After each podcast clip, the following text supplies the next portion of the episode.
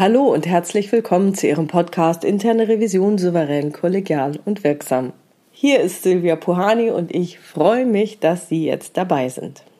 In unserer Arbeit der internen Revision kommt es vor, dass unser Gesprächspartner oder unsere Gesprächspartnerin nicht sachlich bleibt, sondern Reaktionen zeigt, die man den typischen drei Stressreaktionen zuordnen kann. Kampf, Flucht oder Erstarrung. Hier erzähle ich Ihnen nichts Neues, das kennen Sie bereits aus Podcast Nummer 92. Der Kampf zeigt sich zum Beispiel darin, dass der Gesprächspartner oder die Gesprächspartnerin einen anschreit, Gegenfragen stellt, Äußerungen von sich gibt, die unter der Gürtellinie sind, einen versucht einzuschüchtern, die Kompetenz des Revisors oder gerade der Revisorin in Frage stellt, sich beim zuständigen Vorstand oder der Vorständin beschwert und so weiter und so weiter. Das kennen Sie. Flucht zeigt sich zum Beispiel darin, dass der Gesprächspartner oder die Gesprächspartnerin erst gar nicht zu dem Termin erscheint, zu spät kommt, aufsteht und geht, sich für nicht zuständig erklärt, keine Zeit hat, sich aus dem Besprechungstermin herausrufen lässt, vom Thema abschweift und so weiter und so fort. Erstarrung oder Todstellreflex zeigt sich zum Beispiel darin, dass der Gesprächspartner oder die Partnerin überhaupt nichts erzählt, hartnäckig schweigt, nichts reagiert, irgendwie alles an sich abprallen lässt. Es kommt einem so vor, als ob man an eine Salzsäule ranredet. Ja, aber auch wir können unter Stress stehen und ebenfalls mit diesen Stressreaktionen reagieren. In letzterem Fall kennen Sie das vielleicht aus der Schule. Also bei mir waren es die Französisch-Vokabeln, die ich dann da an die Tafel schreiben musste. Ja, oder sonst irgendwie ein Blackout, Prüfungssituation. Hat ja jeder schon mal gehabt. Ja, und dass es dann nicht zu besonders guten Gesprächsverläufen führt, wenn wir getriggert werden und selbst mit einer Stressreaktion reagieren, brauche ich Ihnen auch nicht weiter auszuführen. Es ist jedem von uns schon mal passiert und das wissen Sie. Wer es nochmal genauer wissen will, kann sich dazu auch nochmal den Podcast Nummer 4 mit den Eskalationsstufen nach Glasel anhören. Es stellt sich also jetzt die Frage, wie man es schaffen kann, den Gesprächspartner oder die Gesprächspartnerin erst gar nicht in diese Stressreaktion kommen zu lassen. Und falls es doch passiert, wir sind ja alle nur Menschen, wie kann man die eine Seite in sich, die entsprechend reagieren will, so im Zaum halten, dass sie nicht auf diesen Zug aufspringt und wir dennoch ein gutes Gespräch führen können. Und heute geht es um diese zweite Frage. Zu diesem Thema, dass es einen Raum zwischen Reiz und Reaktion gibt, habe ich ja auch schon mal einen Podcast gemacht, nämlich Nummer 6.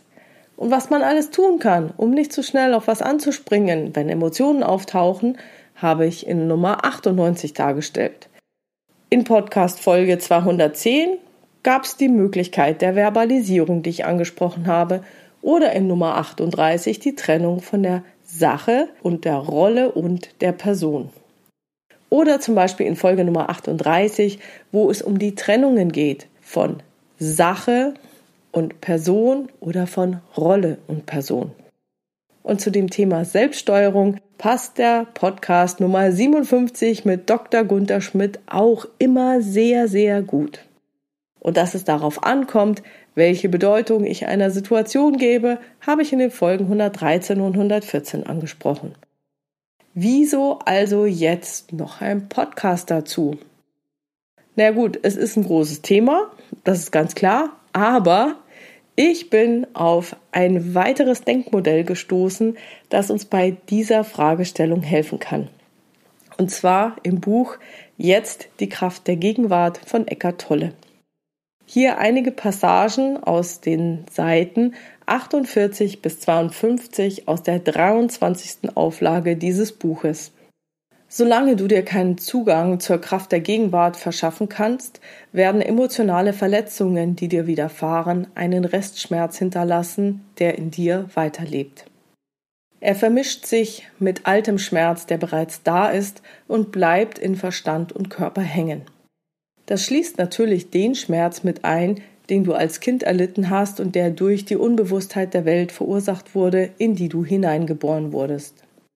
Diese Ansammlung von Schmerz ist ein negatives Energiefeld, das deinen Körper und deinen Verstand besetzt. Wenn du es dir als ein unsichtbares Wesen mit seiner eigenen Persönlichkeit vorstellst, dann kommst du der Wahrheit ziemlich nahe.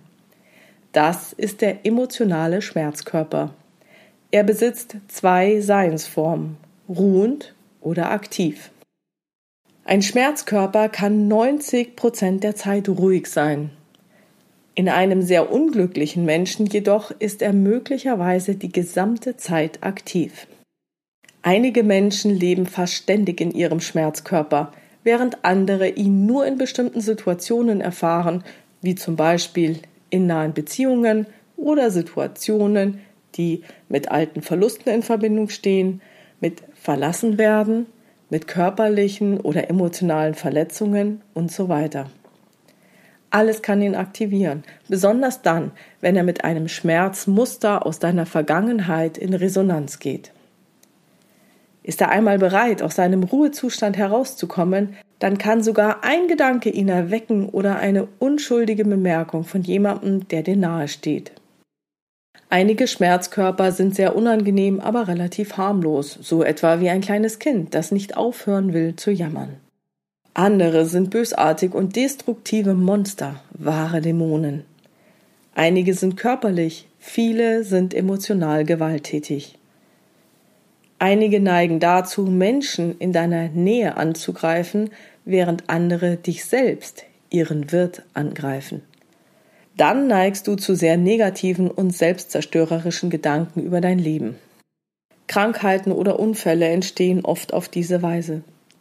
Einige Schmerzkörper treiben ihren Wirt in den Selbstmord. Du glaubst, einen Menschen zu kennen und wirst dann plötzlich zum ersten Mal mit dieser fremden, bösen Kreatur konfrontiert. Das kann zunächst sehr schockierend sein. Es ist allerdings wichtiger, das in dir selbst zu beobachten als in anderen. Achte auf jedes Zeichen von Verstimmung in dir, in welcher Form auch immer, es könnte der erwachende Schmerzkörper sein. Er kann sich als Verärgerung ausdrücken, als Ungeduld, finstere Stimmung, als Wunsch zu verletzen, als Wut, Depression, als Bedürfnis nach Drama in deiner Beziehung und so weiter. Greife ihn dir in dem Moment, in dem er aus seinem Ruhezustand erwacht. Der Schmerzkörper will leben, wie alles andere in der Existenz auch, und das kann er nur, wenn er dich dazu bringt, dich unbewusst mit ihm zu identifizieren. Er kann dann aufstehen, sich deiner bemächtigen, du werden und durch dich leben. Er muss seine Nahrung durch dich bekommen. Er lebt von jeder Erfahrung, die mit seiner eigenen Art von Energie mitschwingt, vor allem was mehr Schmerz erschafft, in welcher Form auch immer. Wut, Zerstörung, Hass, Trauer, emotionalem Drama, Gewalt und sogar Krankheit. Sobald er Macht über dich hat, wird der Schmerzkörper also Situationen in deinem Leben erschaffen, die ihm seine eigene Energiefrequenz zurückgeben, damit er sich davon ernähren kann. Schmerz kann sich nur von Schmerz ernähren. Schmerz kann sich nicht von Freude ernähren die ist für ihn ziemlich unverdaulich. Wenn der Schmerzkörper Besitz von dir ergriffen hat, dann willst du immer mehr Schmerz. Du wirst zum Opfer oder zum Täter. Du willst Schmerz zufügen oder selber Schmerz erleiden oder beides. Zwischen beidem besteht kein großer Unterschied. Du bist dir dessen natürlich nicht bewusst und wirst vehement behaupten, dass du keinen Schmerz willst.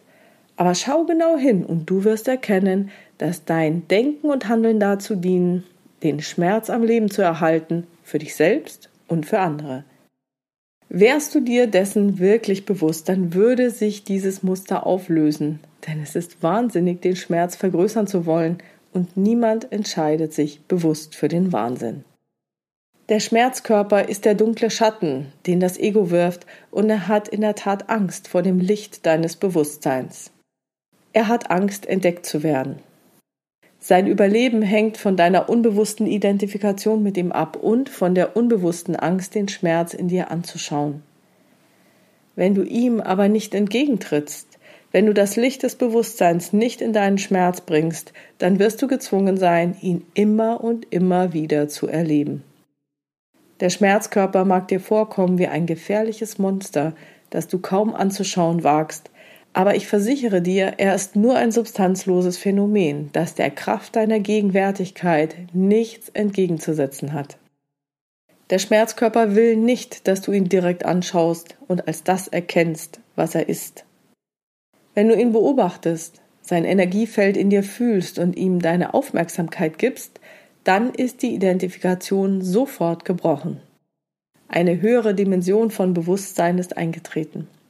Ich nenne sie Gegenwärtigkeit. Jetzt bist du der Zeuge oder der Beobachter des Schmerzkörpers. Das bedeutet, er kann dich nicht länger benutzen, indem er vorgibt, du zu sein, und er kann sich nicht länger durch dich nähren.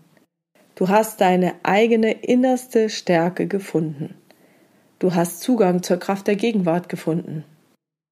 Wenn du beginnst, die Identifikation aufzulösen und zum Beobachter zu werden, wird der Schmerzkörper noch eine Weile weitermachen und versuchen, dich mit irgendeiner List zurückzulocken.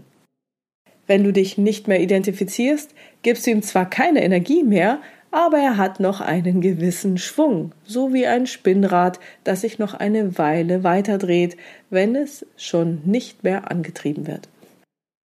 In diesem Stadium kann er auch körperliche Beschwerden und Schmerzen in verschiedenen Körperteilen hervorrufen, aber das wird nicht anhalten. Bleibe gegenwärtig, bleibe bewusst, sei der immer wachsame Wächter deines inneren Raumes. Du musst gegenwärtig genug sein, den Schmerzkörper direkt zu beobachten und seine Energie zu fühlen. Dann kann er dein Denken nicht kontrollieren. In dem Moment, wo dein Denken mit dem Energiefeld des Schmerzkörpers in Gleichklang ist, bist du wieder mit ihm identifiziert und nährst ihn mit deinen Gedanken. Wenn beispielsweise Wut die vorherrschende Energieschwingung deines Schmerzkörpers ist, wenn deine Gedanken wütend damit beschäftigt sind, was jemand dir angetan hat und was du ihm oder ihr antun wirst, dann bist du unbewusst geworden und der Schmerzkörper ist du geworden. Wenn Wut vorhanden ist, liegt darunter immer Schmerz. Oder wenn du von einer dunklen Stimmung ergriffen wirst, in ein negatives Gedankenmuster rutschst und denkst, wie schrecklich doch dein Leben ist, dann ist dein Denken auf den Schmerzkörper ausgerichtet. Du bist unbewusst geworden und damit empfänglich für seine Angriffe. Unbewusst, so wie ich den Begriff hier benutze, bedeutet, mit Gedanken und Emotionen identifiziert zu sein dann ist der Beobachter gänzlich abwesend. Anhaltende, bewusste Aufmerksamkeit durchtrennt die Verbindung zwischen dem Schmerzkörper und deinen Gedankenabläufen und löst den Umwandlungsprozess aus. Es ist, als würde der Schmerz zum Brennstoff für die Flamme deines Bewusstseins. Es leuchtet dann umso heller. Das ist die esoterische Bedeutung der alten Kunst der Alchemie, der Verwandlung von unedlen Metallen in Gold oder von Leiden in Bewusstheit. Die innere Spaltung wird geheilt und du wirst wieder ganz. Es ist nun deine Verantwortung, keinen neuen Schmerz mehr zu erschaffen. Lass mich den Prozess zusammenfassen. Richte deine Aufmerksamkeit auf das Gefühl in dir. Erkenne, dass es der Schmerzkörper ist. Akzeptiere, dass er da ist. Denke nicht darüber nach. Lass das Fühlen nicht zum Denken werden. Mache es nicht zu einer Identität für dich. Bleibe gegenwärtig und sei einfach weiter der Beobachter von allem, was in dir vorgeht. Werde dir nicht nur der emotionalen Schmerzen bewusst, sondern entwickle auch ein Bewusstsein für den, der zuschaut, den stillen Beobachter. Das ist die Kraft der Gegenwart, die Kraft deiner eigenen bewussten Gegenwärtigkeit. Dann sieh, was geschieht. Soweit zu dem Input von Eckart Tolle. Als ich diese Passage gelesen hatte, sind mir als erstes die Schmerzkörper anderer aufgefallen, bevor ich meinen eigenen wahrgenommen habe. Und vielleicht hilft es in unserem Beruf in der internen Revision auch schon, in kritischen Situationen bei unseren Revisionspartnern den Schmerzkörper zu erkennen und sich zu sagen, oh, er ist gerade mit seinem Schmerzkörper identifiziert. Was er sagt, finde ich zwar nicht okay, aber er ist gerade nicht ganz er selbst. Ein unsichtbares Wesen mit eigener Persönlichkeit hat von ihm Besitz ergriffen. Er befindet sich in seinem Schmerz. Er spricht aus seinem Schmerz. Und dadurch, dass wir auf der Metaebene sind und die Situation beobachten, sind wir noch nicht vollkommen von dem Reiz eingenommen. Damit gewinnen wir Zeit. Und dieser Augenblick genügt meist schon, nicht reflexartig, sondern bewusst auf die Situation zu reagieren. Dann gewinnen wir Zeit und können als nächstes hineinspüren, ob sich auch unser emotionaler Schmerzkörper meldet. Und mit viel Übung können wir es schaffen, auch unseren inneren Beobachter zu aktivieren. Um in schwierigen Situationen besonnen reagieren zu können, muss man meiner Meinung nach gar nicht den letzten Schritt gegangen sein, den Eckart Tolle hier meint. Es hilft uns schon, wenn wir die Situation im Außen bewusst beobachten können, wenn die Metaebene dabei ist. Es wird nicht immer klappen, nicht in den emotionalen Strudel hineingezogen zu werden. Aber selbst wenn man sich selbst dabei beobachten kann, wie man austickt, dann hat man schon einen großen Schritt geschafft. Dann ist man immerhin schon in der Lage zu erkennen, dass man ausgetickt ist und sich nicht vorbildlich benommen hat. Dann könnte man zum Beispiel später auf den Revisionspartner oder die Revisionspartnerin zugehen und sich aufrichtig für das eigene Verhalten entschuldigen. So, und mein letzter Tipp ist, probieren Sie es bitte nicht zuerst in der Familie aus. Kinder, Partner, Geschwister, Eltern und so weiter und so fort kennen unsere roten Punkte und schaffen es sehr, sehr treffsicher, uns in 0, nichts zum Austicken zu bringen. Üben Sie dort, wo es leichter ist, in Ihrer Arbeit in der internen Revision. Ja, das war's für heute. Ich wünsche Ihnen sehr viel Spaß beim Ausprobieren. Lassen Sie mich gerne wissen, wie es gelaufen ist und insbesondere, was dann geschehen ist, welche Unterschiede Sie feststellen konnten.